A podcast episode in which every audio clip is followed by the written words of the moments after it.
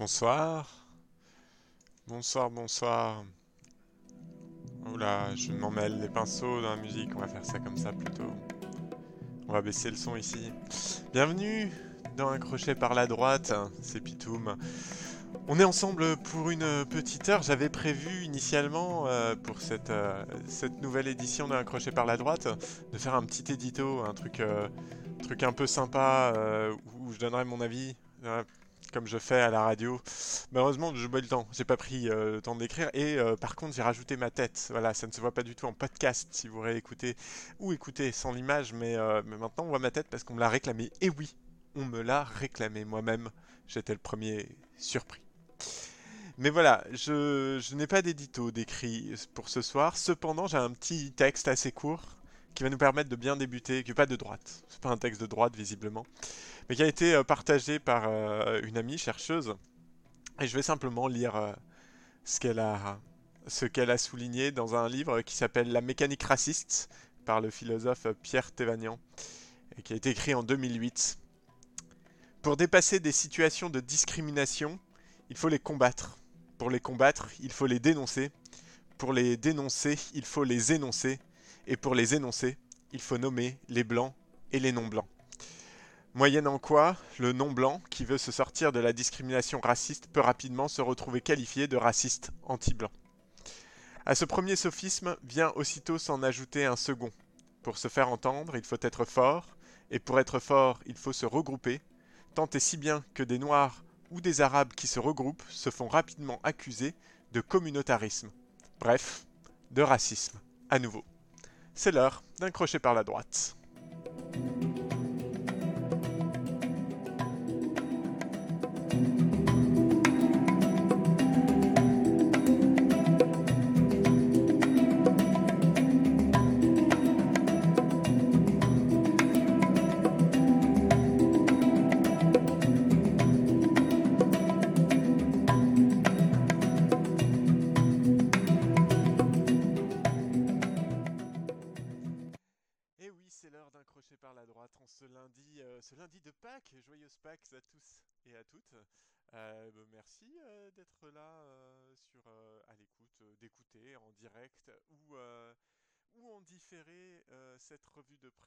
De droite avec alors au programme au programme cette semaine.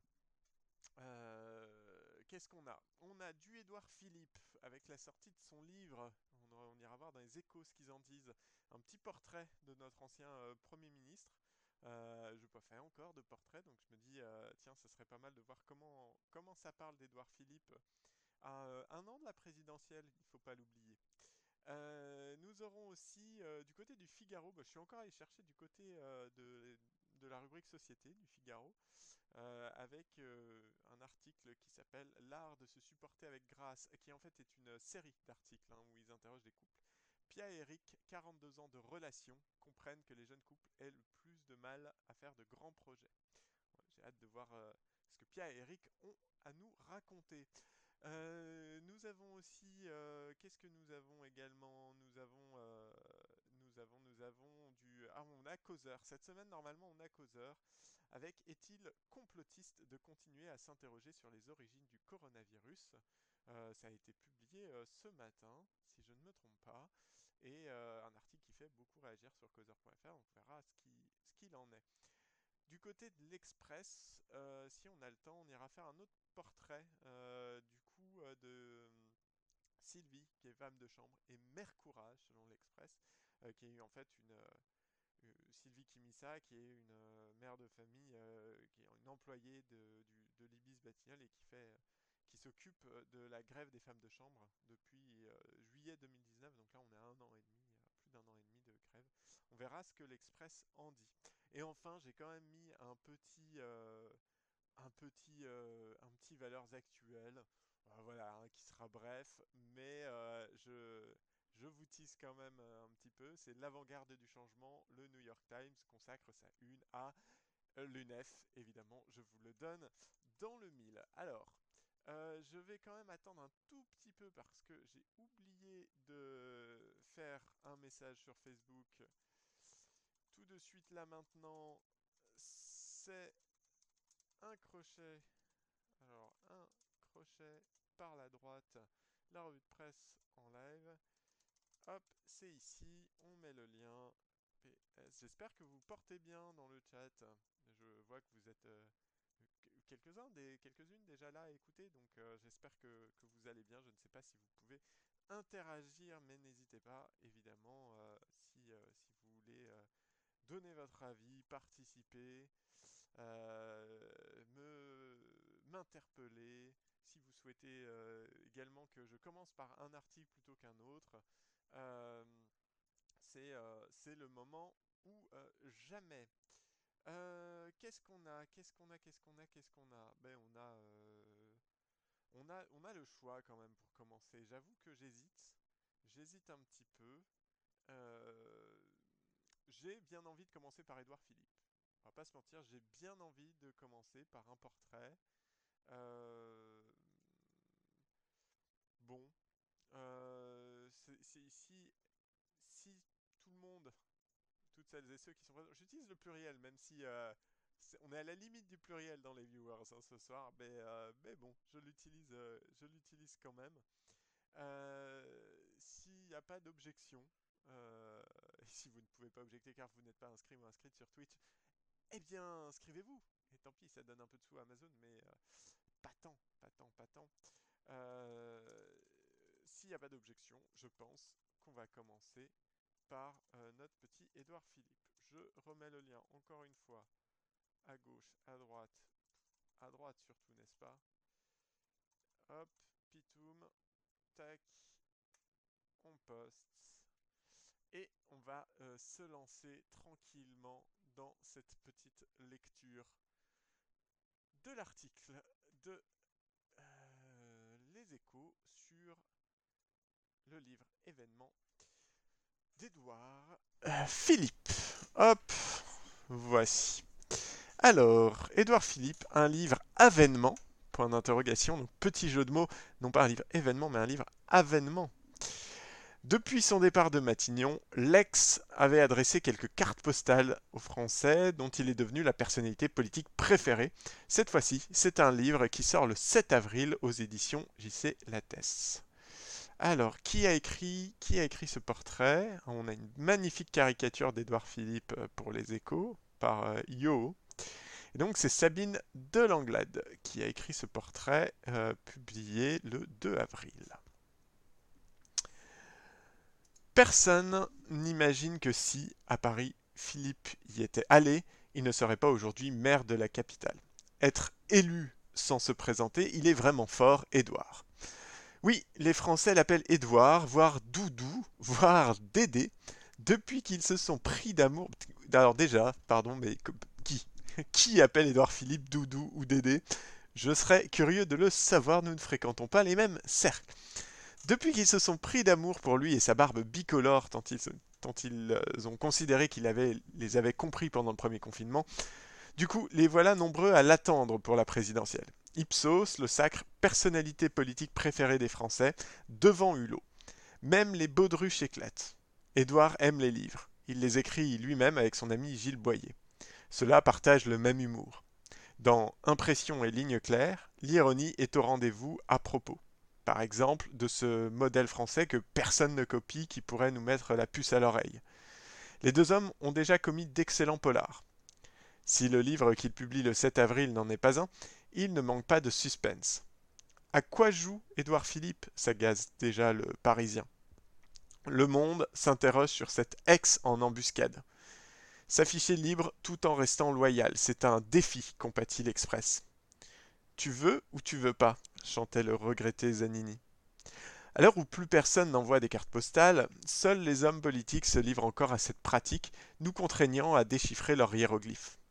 Au point, le maire du Havre dit Depuis quelque temps, le second mandat n'est plus. Ah non Il me. Alors attendez, pardon. Il y a le bloqueur de publicité qui, qui l'a pas aimé sur les échos. Euh, tac, Oh, c'est sale ça, pardon. Excusez-moi, j'avais pas regardé l'article sur mon ordi, j'avais gardé que sur mon téléphone. Donc grosse faiblesse, je me retrouve bloqué en plein milieu. Il faut... Ouais, c'est ils sont salauds. Salut euh, Neige dorée, ils sont un peu, euh, ils sont un peu salauds sur ce coup. Euh, putain, faut que je bloque. Je sais même plus où c'est mon adblock. Je sais même plus où il est. C'est pas censé être une icône à un endroit? Extension, voilà. Adblock. Euh, mettre en pause sur ce site. On rafraîchit. Voilà. On va pouvoir. euh,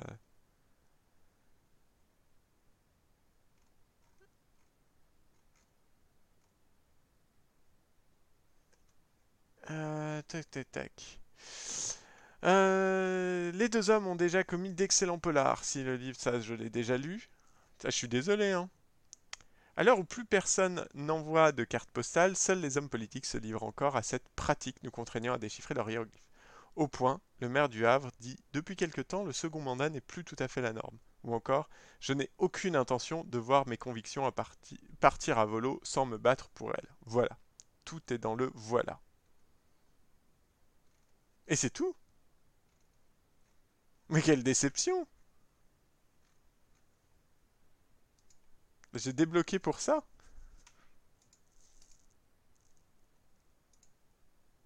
On est, grave dans la déception, euh, là. C'est ça qu'ils appellent un portrait chez les échos Putain, c'est, c'est, euh, cette feinte. Alors j'étais persuadé qu'il était plus long quand je l'ai regardé sur mon, téléphone ce matin. Bon bah écoutez, c'est une, euh, on va pouvoir faire des, on va pouvoir faire toute la galerie de portraits là pour le coup. Donc effectivement, eux ils appellent ça un portrait. Donc il y a quatre citations du, Monde, de, de l'Express et tout. Bon là on voit toutes leurs caricatures. Bon, très décevant, très très décevant les Échos. Qu'est-ce qui se passe? On n'a rien, on ne sait, euh, on ne sait absolument rien.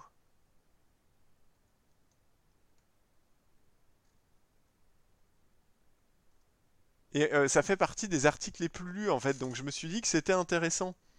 Mais en fait, pas du tout. Pas du tout. Je veux dire, à part nous dire que Édouard Philippe sort un livre que visiblement les Français l'appellent Doudou voire Dédé.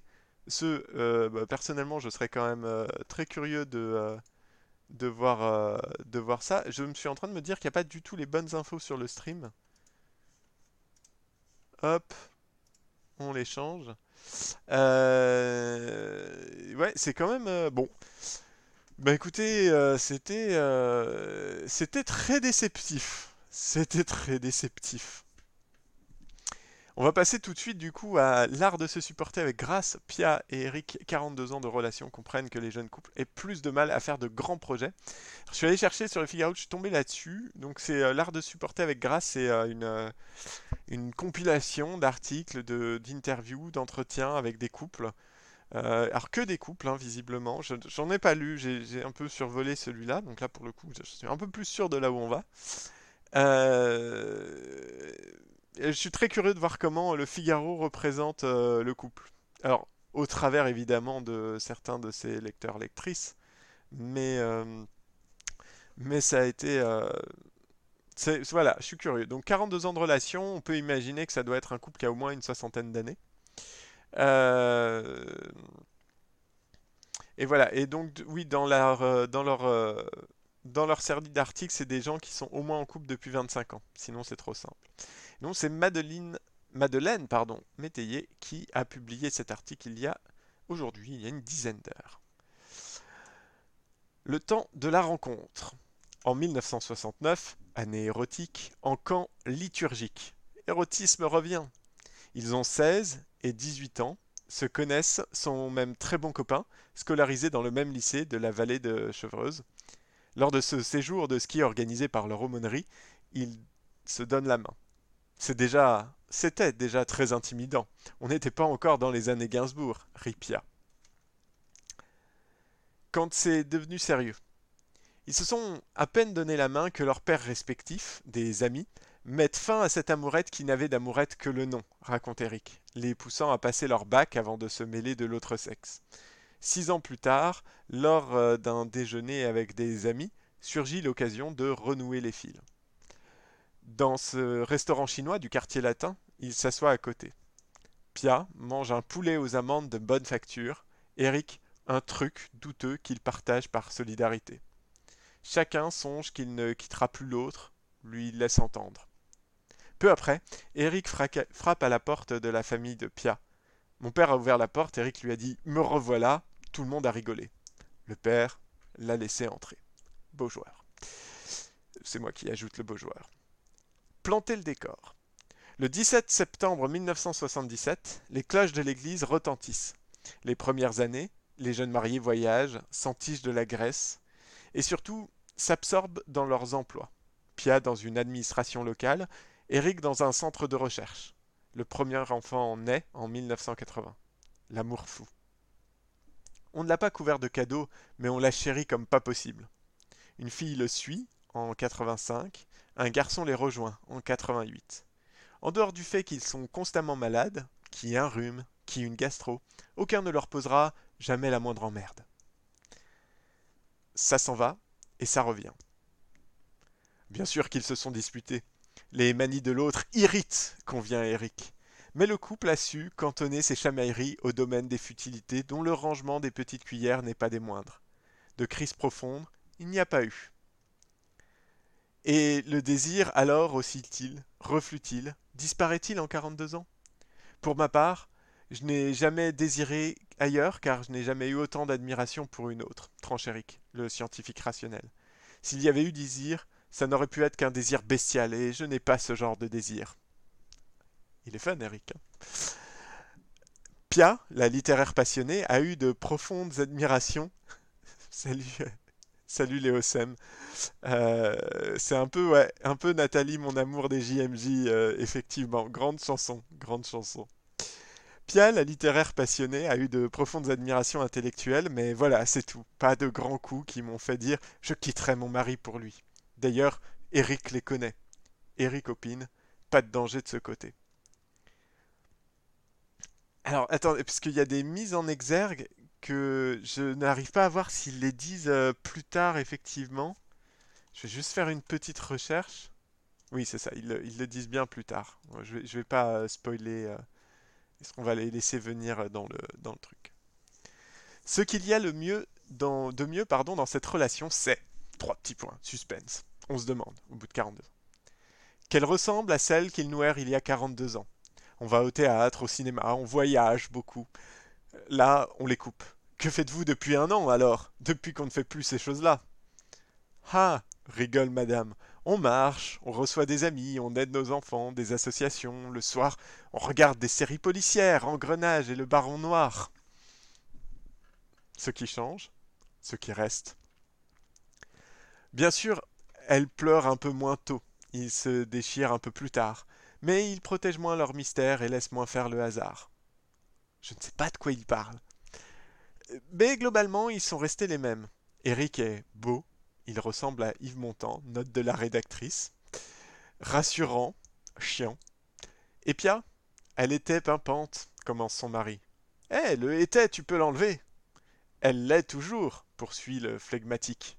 Parmi nos copains, tu brillais plus que les autres, tu étais bouillonnante, c'est toujours le cas. Un conseil chacun. Ou plutôt non. Deux conseils de Pia la bouillonnante. Ne jamais se tromper d'interlocuteur lors d'une colère. Moi qui suis souvent en colère, j'essaie de ne pas viser Eric à chaque fois. C'est bien, c'est pas, mal. On ne peut pas être sauvé par l'autre dans tous les domaines de notre vie. Un pépin de travail doit être réglé au travail. Un désespoir personnel doit, dans la mesure du possible, demeurer un combat individuel. Et hum, déménager autant que possible pour être contraint de se refaire un entourage, des habitudes, antidote, antidote excellent aux crises existentielles. Le couple a changé trois fois de ville de résidence. Comprenez-vous que l'engagement fasse flipper de nombreux jeunes gens? Question de la rédactrice, leur demande-t-on. Ils le constatent et le comprennent. Quand on, était jeune aussi, les gens divorçaient, tient à rappeler Eric. Mais le doute constant n'était pas le système de pensée majoritaire. On s'inquiétait moins à l'avance des échecs à venir. Il faut dire que nous vivions dans une période faste, s'exclame Pia. Pour faire court, l'UNEF n'était pas voilée. Les méchants étaient derrière le rideau de fer. On avait le plein emploi et le militantisme facile. Aujourd'hui, on a des angoisses, on se demande si on sera assez performant pour être gardé dans son travail, on met fin à une relation par SMS. Comme les jeunes ont peur de l'avenir, ils veulent profiter à fond. Mais quand on met une énergie dévorante à vivre le quotidien, c'est plus dur de faire de grands projets. Est-ce que je peux la relire, celle-là? J'ai très envie de la relire. Il faut dire que nous vivions dans une période faste, s'exclame Pia. Pour faire court, l'UNEF n'était pas voilée. Les méchants étaient derrière le rideau de fer. On avait le plein emploi et le militantisme facile. C'est incroyable, c'est incroyable. On est dans un article Société du Figaro qui parle des couples. Ils arrivent à foutre quand même l'UNEF dedans. Ils arrivent, à, ils arrivent à parler du rideau de fer. C'est incroyable. Aujourd'hui, on a des angoisses. On se demande si on serait assez performant pour être gardé dans son travail. On met fin à une relation par SMS. Comme les jeunes ont peur pour leur avenir, ils veulent profiter à fond. Mais quand on met une énergie dévorante à vivre le quotidien, la philosophe Pia nous dit c'est plus dur de faire de grands projets. De quoi êtes-vous le plus fier? Le plus fier d'ailleurs, ils sont deux.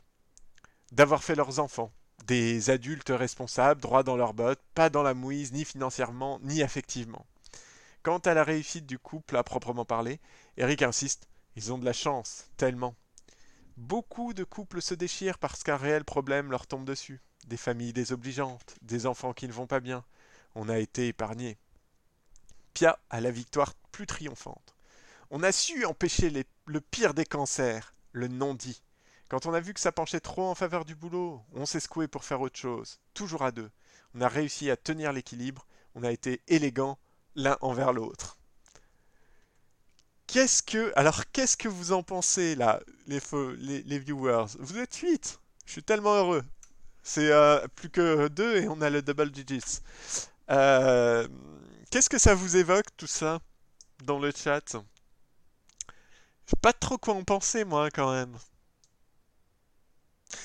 Qu'est-ce qu'on pense de bah, d'Eric et Pia? Pas forcément, les pauvres, on va pas les accabler, mais euh, mais j'avoue que que leur vision de, de, la relation de couple,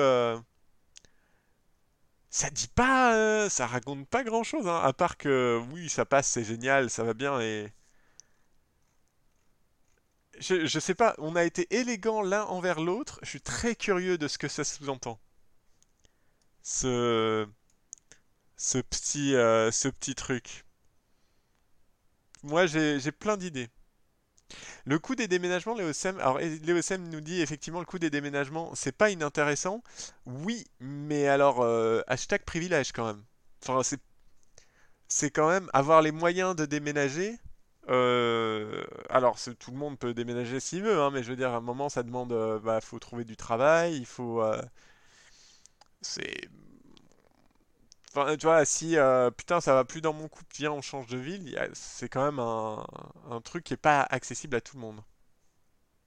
Non, c'est pas, c'est sûr que 3 en 40 ans, c'est pas non plus énorme, ça c'est, sûr, mais, mais c'est, ça demande quand même de pouvoir de pouvoir le gérer. Enfin, je serais curieux de, de voir. C'est vrai que moi, comme ils en parlent, et peut-être qu'il y a un biais hein, dans la manière dont je les imagine, je les imagine pas passer de d'Oxon euh, euh, à, Blazy, tu vois, dans la campagne bourguignonne. Euh, c'est un peu. Voilà, j'imagine que là, quand ils disent déménager, ils parlent de changer de ville, donc je, pense qu'ils vont. Mais c'est un peu. Non, j'aimerais quand même revenir sur ce, comment ils arrivent à sortir. L'UNEF n'était pas voilé, les méchants étaient derrière le rideau de fer. On vivait dans une période de censure, mais on avait le plein emploi et le militantisme facile. Qu'est-ce que tu veux dire par là, quoi? C'est. Euh, est-ce que est-ce que t'as un tout petit peu de recul sur ce que t'es en train de dire, Pia? Oui, euh, effectivement, pardon, tu, je reviens, hein, mais tu pensais plus à des mutations euh, professionnelles. Bon, là, ça concerne une petite partie, effectivement, euh, une partie potentiellement importante de la population, et c'est qui possible, effectivement. Euh, mais après, effectivement, c'est plus, c'est probablement quelque chose qui, qui va bien. Non, ça vous choque pas plus que ça, par contre, l'UNEF, le coup de l'UNEF?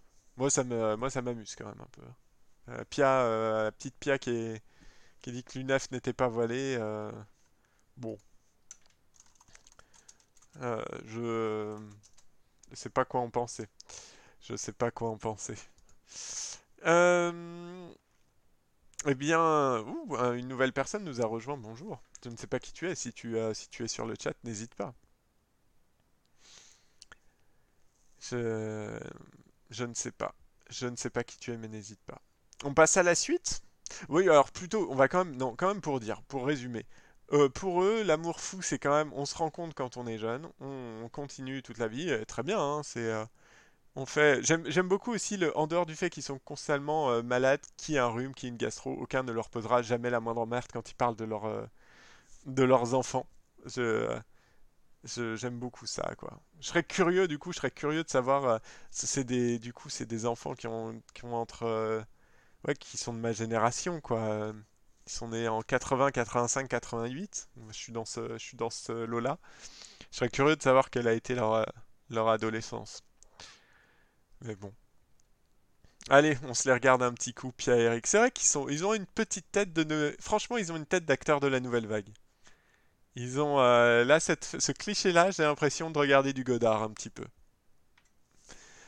J'ai l'impression de regarder du Godard.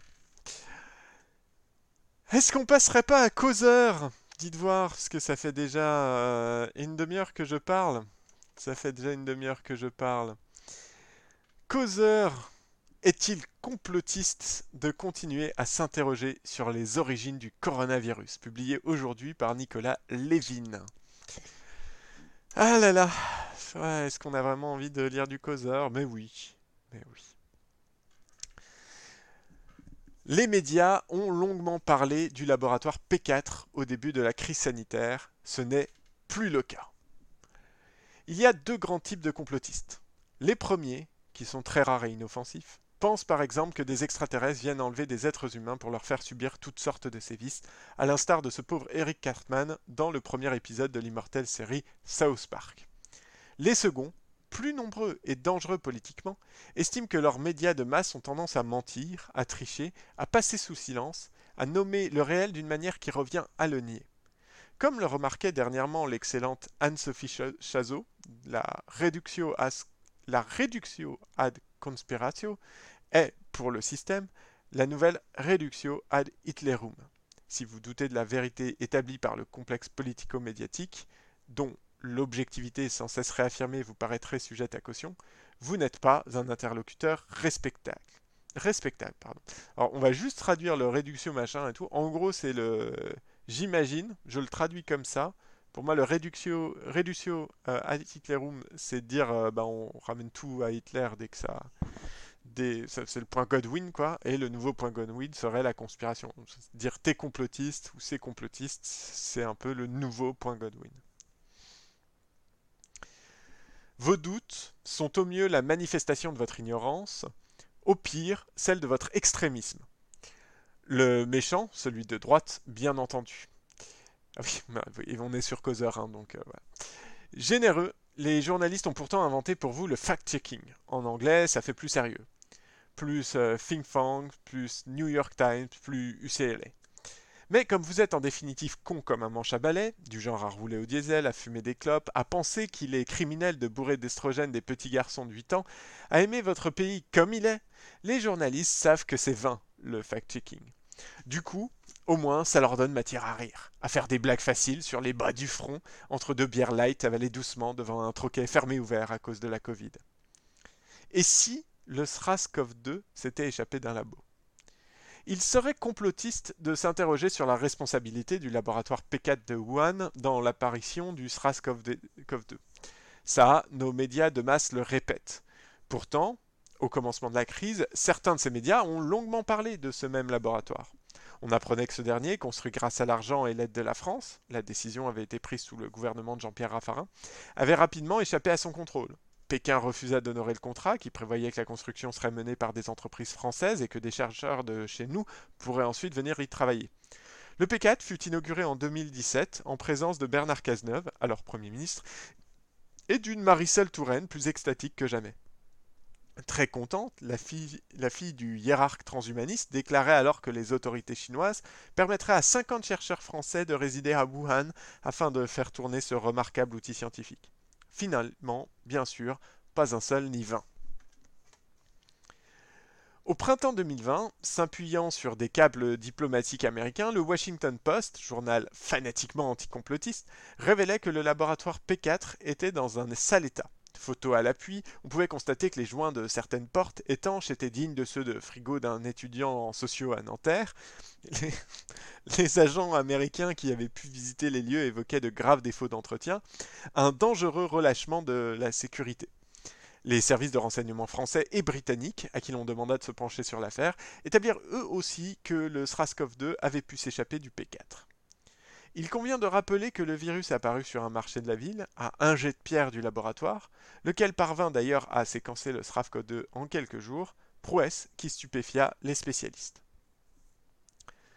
Donald Trump, complotiste en chef. Mais il ne fallait pas accabler la Chine. Hormis Donald Trump, chef des complotistes, qui osa soutenir publiquement cette hypothèse, les dirigeants occidentaux ne la reprirent pas.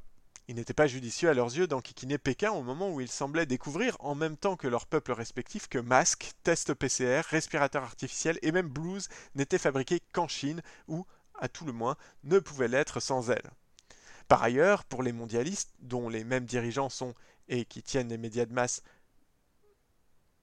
mais en fait ils ne savent pas écrire. Par ailleurs, pour les mondialistes, dont les ah oui, par ailleurs pour les mondialistes, dont les mêmes dirigeants sont et qui tiennent les médias de masse, Chercher une faute chinoise, c'était prendre le risque de la trouver et, si on la trouvait au P4 de Wuhan, provoquer une crise géopolitique majeure qui aurait pu déboucher sur un conflit, phénomène qu'il refuse absolument, lui préférant de loin le déni, voire la soumission.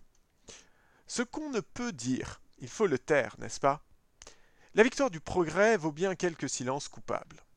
L'hypothèse d'un SRAS-CoV-2 transmis à l'homme par un pangolin mordu par une chauve-souris qui tient la route, mais pas davantage que celle d'un virus déjà découvert et séquencé par, mettons, le P4 de Wuhan, s'imposa donc dans les discours politiques et médiatiques qui n'en forment bien sûr qu'un en vérité. Il eût été du reste très utile de savoir précisément où et comment le SRAS-CoV-2 était né, notamment pour concevoir rapidement un vaccin. L'OMS le disait à l'époque, qui réclamait au, L'OMS le disait à l'époque, qui réclamait aux autorités chinoises de pouvoir envoyer à Wuhan ses équipes. Et d'ailleurs, Pékin accepta. Flanqué des hommes du PCC, une poignée d'experts put, durant quelques jours, faire une visite touristique du Hubei. Cette enquête très insatisfaisante d'un point de vue scientifique n'indigna personne, et surtout pas le directeur général de l'OMS, l'Éthiopien Tedros Adhanom Ghebreyesus, élu en 2017 à la tête de l'organisation grâce au soutien de la Chine. Au sein de l'OMS, des experts, dont la compétence n'est point douteuse, firent filtrer des informations qui prouvaient que l'audit Tedros ménageait un peu trop Pékin. Ensuite, malgré les molles et régulières demandes de l'organisation, Pékin refusa obstinément de, laisser laisser des chercheurs étrangers enquêter vraiment sur son sol. Si le P4 de Wuhan était réellement en cause, les autorités chinoises auront donc eu une année entière pour se débarrasser des preuves et de ceux qui en auraient eu connaissance le doute persiste. Faudrait que j'ai des petits jingles. Dès lors, le rapport sur l'origine du SRAS-CoV-2 que l'OMS vient tout juste de rendre public prête surtout à rire, même chez cette dernière qui, consciente du ridicule qu'il y aurait à trop le défendre, a au contraire réclamé de pouvoir enquêter davantage. Pour sauver les apparences, ne pas cracher dans la main qui la nourrit, à tout le moins certains de ses membres éminents, elle a quand même affirmé que l'hypothèse d'une épidémie simple fruit du hasard demeurait la plus solide. En somme, l'OMS ne fait en rien de la science, mais de la politique. Et l'on aura bien compris ces derniers mois de quel côté elle penche en la matière.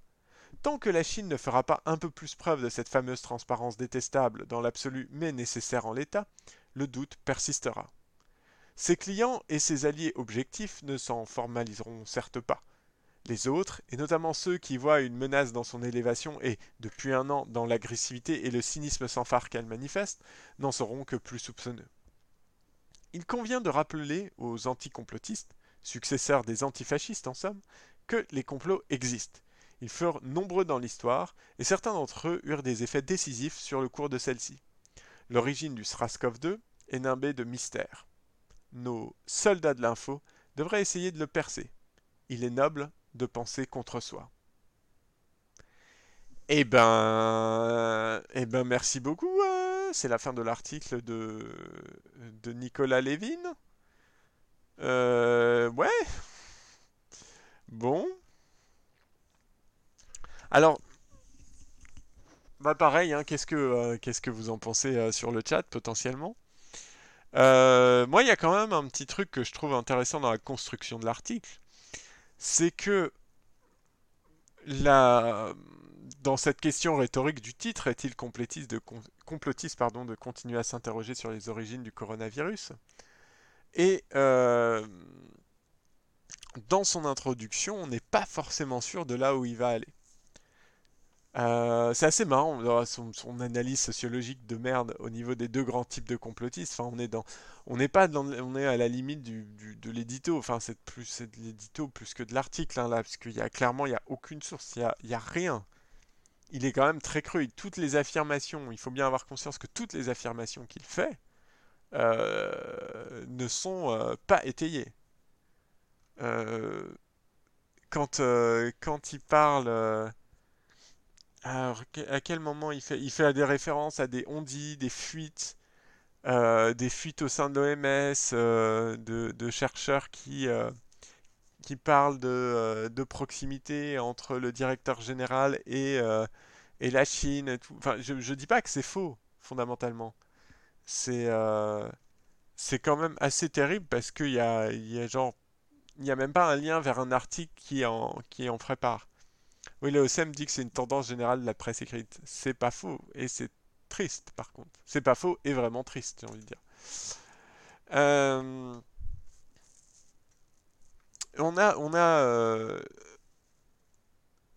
le, lien entre anticomplotiste et antifasciste. Enfin, clairement, il y a quelque chose qu'il ne dit pas, mais qui, est sous-entendu, c'est que les, les anticomplotistes sont vaguement sont des gauchistes pour pour euh, pour causer. Ah oui, euh, Léo Sem, tu parlais de l'éditorialisation.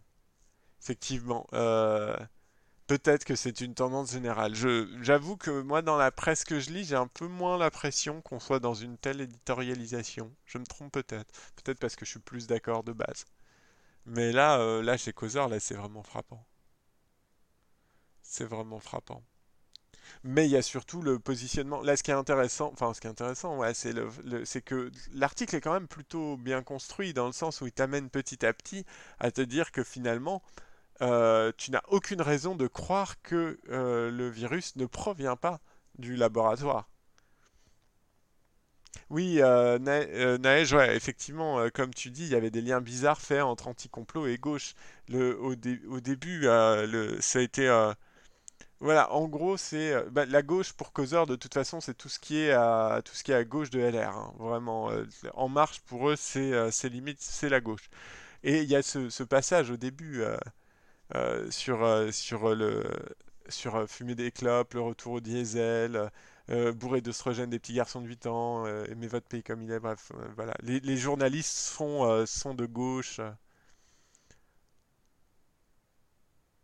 C'est la petite référence au Washington, Washington, Washington Post, pardon, journal fanatiquement anticomplotiste. C'est il y a, quelque chose une espèce de volonté de réhabilitation du complotisme qui est euh, et qui, qui est évidemment, enfin, qui frappe d'autant plus dans la fin. C'est il revient quand il revient de rappeler aux anticomplotistes que les complots existent et qu'ils furent nombreux dans l'histoire. Ça, c'est quand même un argument qu'on peut souvent vous opposer. Euh, le... Évidemment qu'il y a eu des complots dans l'histoire. La preuve, c'est qu'on sait qu'il y a eu des complots. Donc on en a parlé. Donc le fait à un moment de dire parce qu'il y a eu des complots, tu ne peux pas dire que le complot que moi je défends euh, n'est pas vrai. C'est un, c'est un, une facilité. Je j'ai plus le terme rhétorique exact. C'est pas une la palissade, mais euh, genre, bah non en fait. Tu peux pas dire parce que ça a existé, moi c'est vrai aussi. Faut, faut arriver à faire comprendre aux autres que justement les complots, en fait, on, a eu des moyens de, de savoir ce qu'il en était, on a eu les moyens de, de le découvrir, ils ont été découverts. C'est fallacieux, ouais, comme argument, exactement, euh, Neige. Euh, mais c'est un peu dur hein, à désarmer ça. C'est un peu dur à désarmer parce qu'effectivement, euh, tu peux être très vite taxé d'angélisme, euh, de, crédulité même. Et, en plus, les relations internationales et l'opacité des relations internationales n'est pas. Il y a aussi une formule, et alors là, qui est très euh, symptomatique en fait. C'est une Euh, et réciproquement. Je ne sais pas de, je ne sais pas ce que tu veux dire, Nipals, quand tu dis réciproquement. Euh, je veux bien que tu euh, éclaircisses, si tu veux, bien. mais il y, a il y a une formule aussi, je, reviens juste sur la formule qui est assez incroyable. ah là là, où est-ce qu'elle est? Bon, je vais pas la retrouver. Je vais pas la retrouver. Tac, tac, tac. Ah oui, si, c'est ça. Tant que la Chine ne fera pas un peu plus preuve de cette fameuse transparence détestable dans l'absolu mais nécessaire en l'état.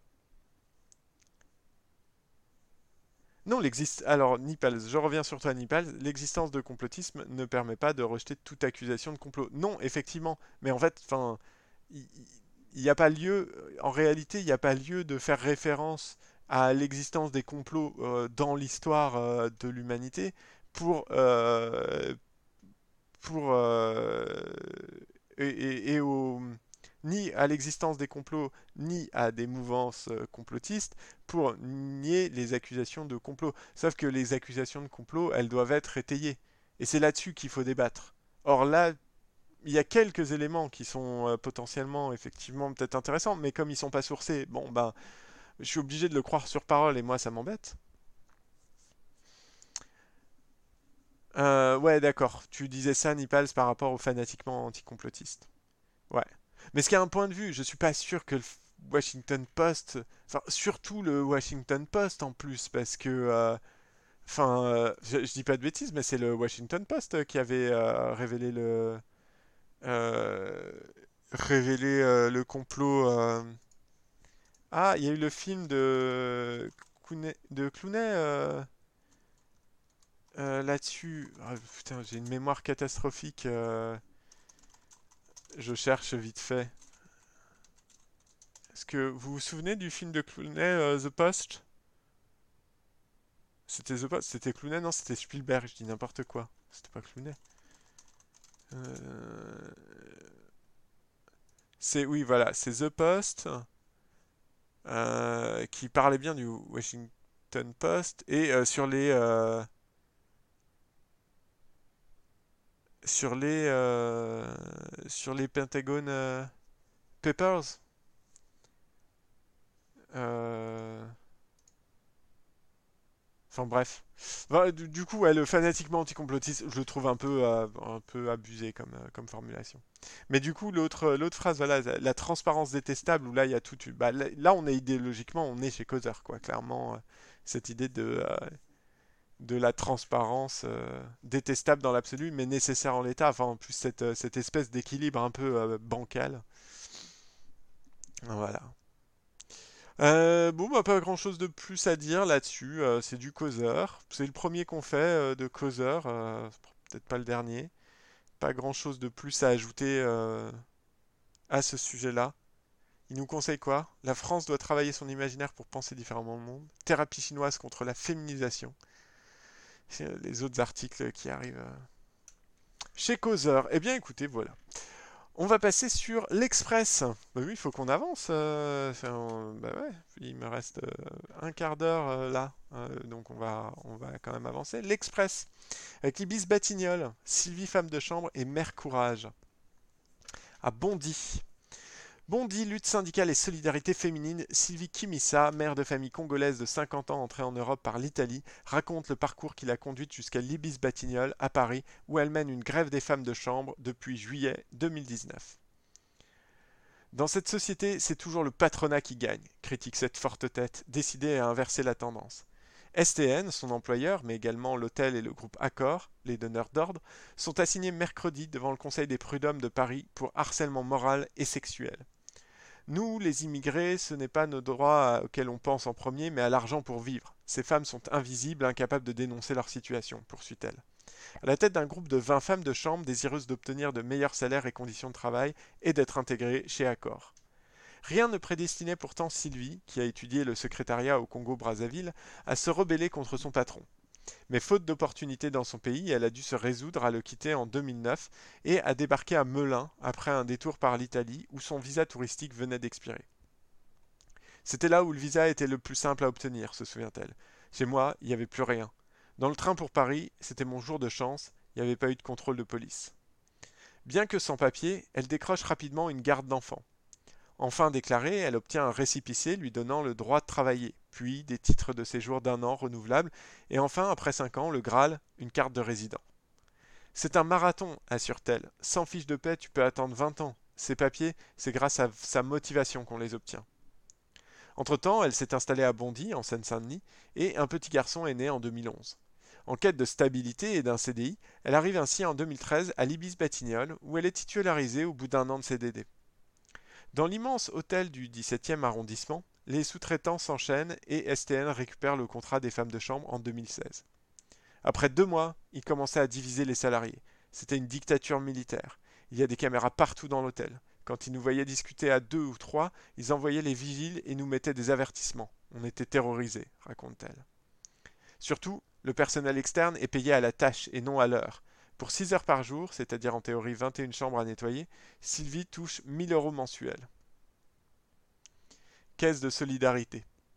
Souvent, on fait beaucoup plus, jusqu'à 3 heures supplémentaires par jour, et elles ne sont jamais payées. Certaines font même beaucoup plus encore, poursuit-elle. Difficile dans ces conditions de joindre les deux bouts, raconte-t-elle avec pudeur depuis le onzième étage de l'immeuble HLM où la famille vit à Troyes. Cela fait quatre ans que je me bats pour une deuxième chambre, car le petit a grandi, indique-t-elle au passage. Notre travail permet de payer l'essentiel, pas de vivre.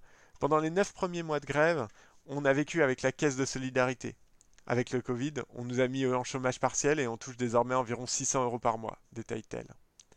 J'ai découvert une fille gentille, serviable, c'est devenu plus qu'une grande sœur, témoigne sa collègue Rachel Keke. Quand je me dispute avec mon mari, c'est elle que j'appelle. J'ai confiance, je sais qu'elle assure. Unie aux autres femmes dans la lutte syndicale, Sylvie a appris à se sentir fière dans la lutte portée par le syndicat CGT-HPE, hôtel de prestige et économique. Ça demande du courage. Ce qu'on signera restera et bénéficiera pardon, à ceux qui passeront après. Est-elle convaincue alors que son fils de 9 ans lui répète vouloir devenir syndicaliste pour défendre les travailleurs J'adore Mais on aime Est-ce qu'on n'aime pas ça? Est-ce qu'on n'aime pas ça, là?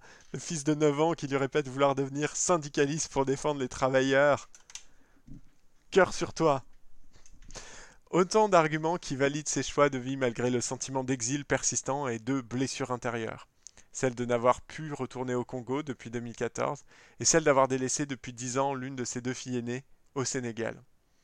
Je ne regrette pas d'être partie car je n'aurais pas pu construire ça au Congo, reconnaît-elle, entre euh, tristesse et amertume. J'ai quand même un toit, je suis salarié. Et puis, il lui reste son rêve, ouvrir un restaurant au Congo et pouvoir faire des allers-retours. Eh bien, un petit portrait de l'Express alors, par AFP. Ah oui, donc, oui, du coup, c'est euh, juste un relais. Je me disais, tiens, qui a écrit ça?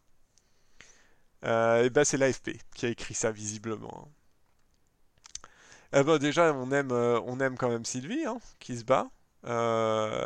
donc, pour resituer, si vous n'êtes pas au courant, effectivement, ça fait un an et demi que, que les femmes de chambre de, euh, de l'hôtel Ibisacor euh, se battent dans le quartier des Batignolles. Ça a été pas mal relayé notamment par, euh, par Ruffin, hein, qui, est, beaucoup à leur côté, et puis par différents syndicats. et là, le passage au prud'homme est donc cette semaine pour une requalification de leur contrat de travail. et voilà, on, suivra, enfin, je vous invite à suivre évidemment cette, cette affaire un peu plus près. Euh, non, bah écoutez, un, portrait euh, bon assez neutre, hein, euh, c'est beaucoup.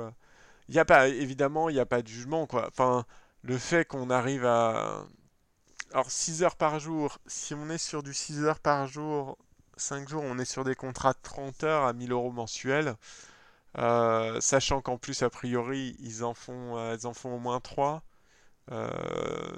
donc, donc on est clairement dans une forme d'illégalité, évidemment.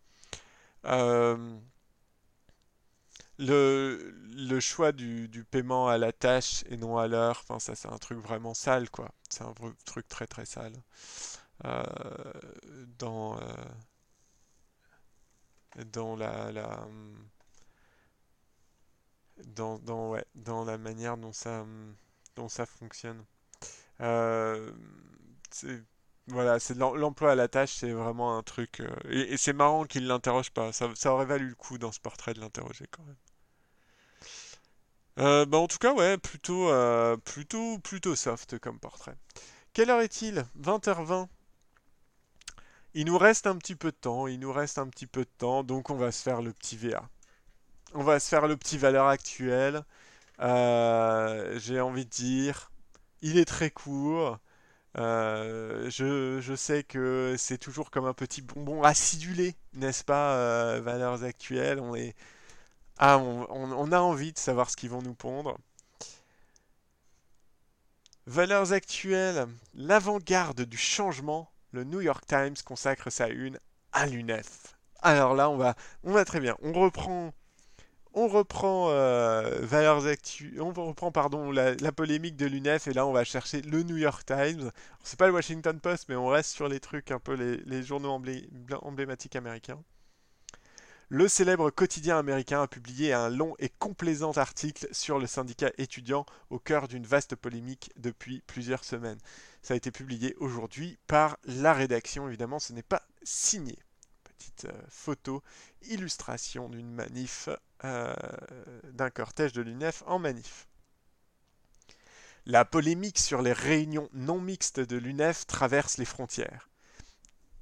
Alors que les responsables politiques se déchirent à propos de ces rassemblements racisés depuis plus de trois semaines, le New York Times s'est emparé du sujet ce lundi 5 avril en consacrant sa une au syndicat étudiant, comme l'a repéré le journaliste du Figaro la journaliste pardon, du Figaro, Eugénie Bastier.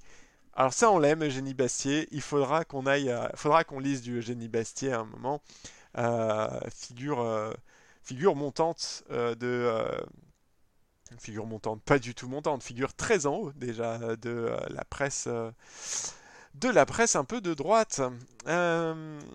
L'avant-garde du changement en France titre le célèbre quotidien américain qui analyse les ressorts de l'organisation d'extrême gauche. L'UNEF n'est plus un syndicat étudiant, l'UNEF est donc l'extrême gauche, dans un long article pour le moins complaisant. Le New York Times, alors c'est une citation ça de Twitter de Jenny Bastier. Le New York Times fait sa une internationale sur l'UNEF, l'avant-garde du changement en France, et après on va encore dire que le soutien de la gauche américaine aux minorités activistes racialistes et du complotisme de réac fantasmant l'américanisation du débat.